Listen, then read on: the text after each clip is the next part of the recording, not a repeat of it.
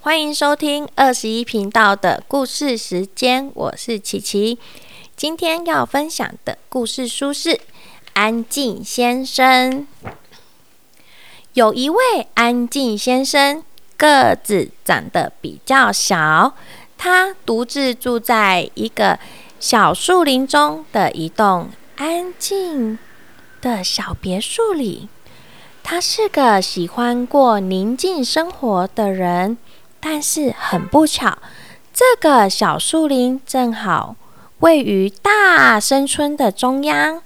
大生村的人呢，和事物都非常吵闹，经常吵得让人受不了。可怜的安静先生常常为了这种情形烦恼不已。举个例来说。大生村里的狗叫声，你一定没听过。它不像我们普通听见的汪汪汪的狗叫声。大生村的狗叫声，起码要比普通的狗叫声还要大十几倍。你听，呜呜呜！这种叫声够惊人了吧？大生村的人关门。也和普通人不一样，他们哪里是关门呐？根本就是摔门。如果啊，你到了那里，一定会被巨大的摔门声吓得跳起来哟。大山村的人啊，嗓门都特别的大，他们说话的时候都是用吼叫的，好像吵架一样。村民在街上遇到熟人，会大声的吼：“嗨，你好！”声音大的让你耳朵嗡嗡作响。至于村里的老鼠也很不寻常，它们吱吱吱的尖叫声，保证你从来没有听过哦。像吵闹先生就很适合住在充满噪音的大生村里，可是安静先生却深以为苦啊！他天生就喜欢宁静的环境，只要有一点点噪音就受不了。安静先生对四周吵闹的环境实在不知道该如怎么办才好。只有尽可能少出门，整天躲在自己的小别墅里。不过，他有时候还是必须到大生村，因为呢，他每个星期都要到村子里面买一些日常用品啊和食物，这是他觉得最痛苦的事情了。有一天，安静先生静悄悄地走进杂货店。想买一些洋芋片，店里的客人早就排成一条长龙，闹哄哄的交谈声使他觉得很不舒服。轮到他买东西时，店员大声的问他：“早安，你要买什么？”安静先生吓得捂住耳朵，他小声的回答。请给我一些洋芋片好吗？店员睁大眼睛，一副疑惑的表情，又大吼一声：“你说什么？”安静先生提高了一点点音量：“洋芋片。”店员还是听不到，有一点不耐烦的又吼了一次。你不会大声一点啊！我根本听不见啦！安静先生只好使尽全部全身的力气，大声说：“洋芋片！”店员气得大吼：“哦，听不见了！算了，不卖你了，下一位。”可怜的安静先生只好垂头丧气的走出来。安静先生心里很懊恼，怎么搞的？大生村的人不但嗓门有问题，连耳朵也有毛病啊！安静先生走进肉铺，小声的对胖老板说：“我要买一些猪肉。”老板凶巴巴的吼：“什么？你不会大声一点啊？”安静先生用尽最大的力气，又说了一次，可是声音仍然小得像蚊子叫。肉铺老板听不见安静先生的声音，索性自顾自地吹起口哨，不理安静先生。他的口哨声吹起来呀，哎，听起来就像拉警报一样惊人哦。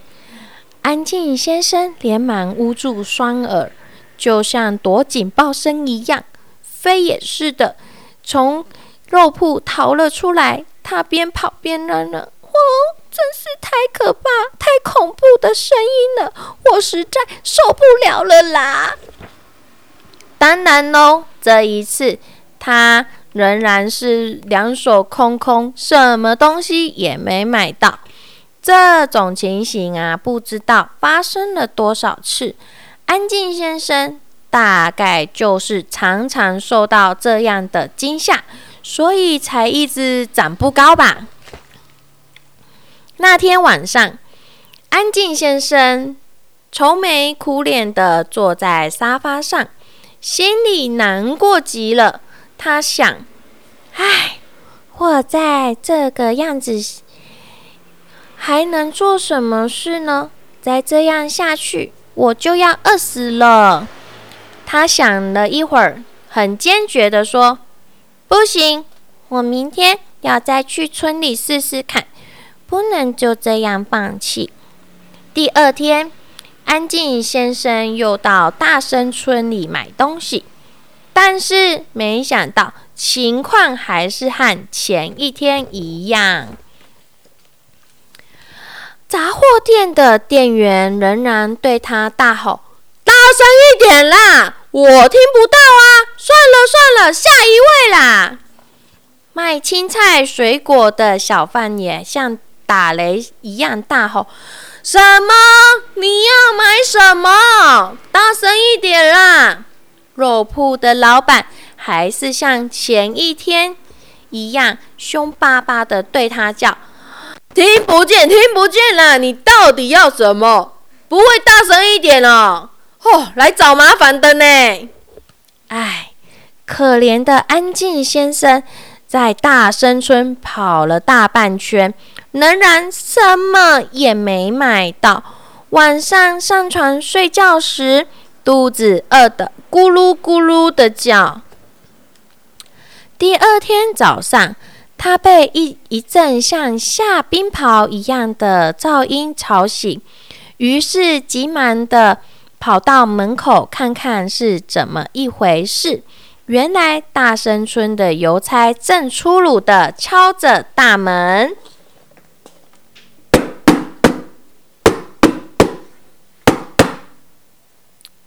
邮差先生。安静先生打开大门，轻声的问：“请问有什么事？”邮差先生根本没听见他的话，扯着嗓门大吼：“找你的信！”安静先生接过信，静悄悄的关好门，坐下来拆开信。他没有马上看信。一直等到邮差先生笨重的脚步声渐渐消失后，一颗紧张不安的心才慢慢平静下来。这是安静先生第一次收到别人寄给他的信，心里十分高兴。他迫不及待地把信从头到尾读了一遍。他脸上逐渐浮现灿烂的笑容，兴奋地叫出声来：“哇，太好了！快乐先生邀请我到快乐小镇度假，我可以暂时离开这个吵闹的地方了。”他像风一样冲出楼，冲到楼上去，整理好该带的衣物，拎着小皮箱。又迅速的跑下楼来，哼着歌曲，向快乐小镇出发了。安静先生到快乐小镇时，天色已经不早了。他走到快乐先生家门口，用力的敲门。虽然安静先生数尽他使尽他全身的力气，可是用力敲、用力的敲着门，但是敲门声仍然小得像蚊子叫。真不晓得快乐先生听不听得见呐？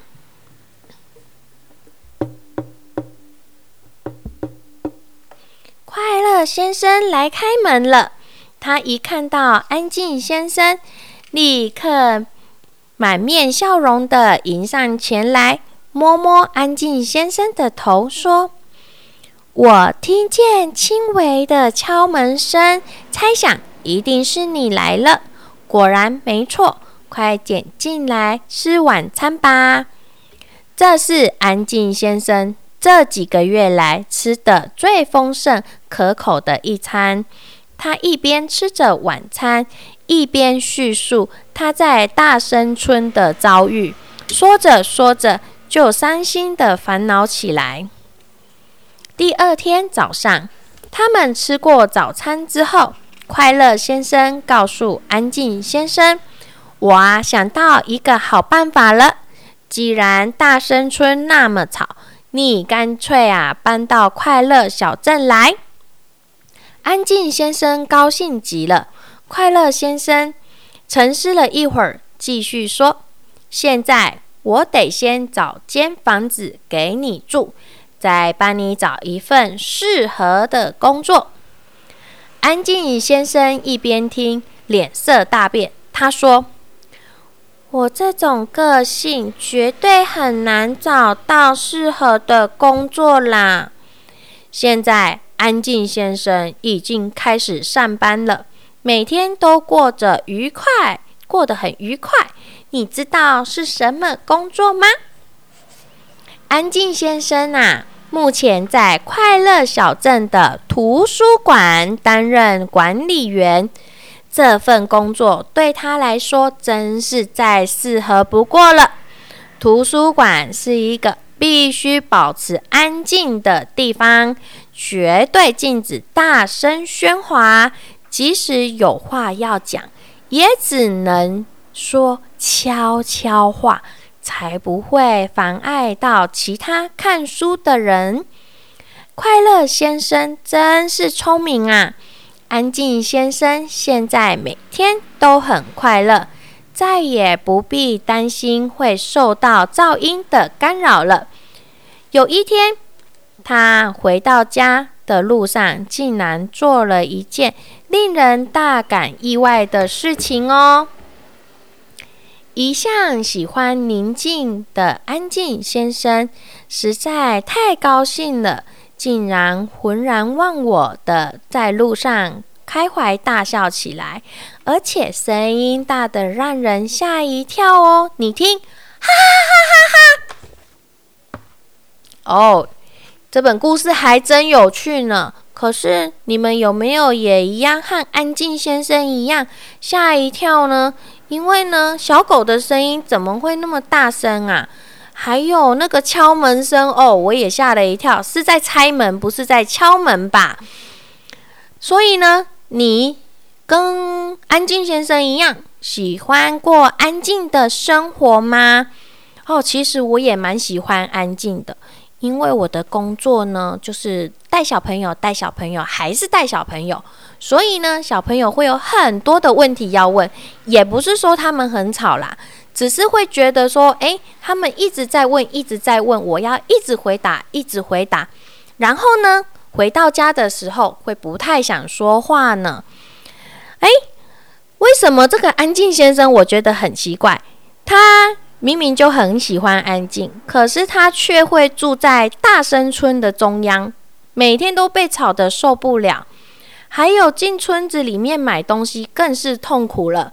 因为到处都是讲话很大声的人呐，他们可能那些村子里面可能就是习惯这样子大声的讲话，然后就造成耳朵啊，可能也听听不太清楚小声的声音了，所以他们会听不到安静先生的声音。哦，可是如果每个人讲话都这么大声，用大吼大叫，真的像吵架一样，是不是会觉得让人家心浮气躁呢？如果长时间在这么吵闹的环境下，也会影响我们的身体健康哦。哎，所以呢，里面有提到说，安静先生他很小，很娇小，很娇小，就是因为呢，可能在长期的这种大声。又心浮气躁的那种环境之下，害他生长激素不敢生长了吧？吓到了。所以呢，我们借由这本书啊，爸爸妈妈可以跟小宝贝分享说，我们在跟别人讲话的时候，是不是呢？可以放轻一点音量，放轻声细语，让人家觉得说，嗯，你很有礼貌，不是在跟人家吵架哦。而且呢。喉咙也比较不会受伤呢。还有呢，做事情的时候也是关门哦。刚刚有提到他们关门的声音像拆门一样，所以呢，我们关门、开门或者是敲门的时候，是不是力道可以轻一点？我知道有些小朋友可能就是会觉得力道不太会去掌握，所以才会有点像拆门一样。所以呢，我们可以借由这个故事呢，来跟我们的小宝贝说，我们的动作啊不要太大，力量呢怎么去斟酌，以不要影响别人为主哦，哈，是不是这样看起来就是比较好？别人也觉得说，嗯，你很有礼貌哦。可是呢，我们也不要像安静先生一样，好像无时无刻都在讲悄悄话一样。然后又不自信，又很内向害羞，有时候适时的表现一下自己，主动发言，让人家觉得说，哎，其实你也是很有内涵的人，也觉得你很棒，对。所以呢，我们这个时候啊，看到安静先生终于找到适合他的工作了，连我都觉得很开心呢，因为他喜欢静悄悄。快乐先生帮他找一个静悄悄的工作，我觉得还蛮适合的，就是图书馆的工作嘛，对不对？还觉得还蛮适合他的，因为他需要安静。有时候我们跟小宝贝聊一聊，有时候独处自己独处的时候，安静一下，让心情平静下来，这样子我们会觉得说，嗯。心情平静的时候，真的就比较不会心浮气躁，整个人就觉得轻松起来了呢。好啦，我的故事就分享到这边喽，拜拜。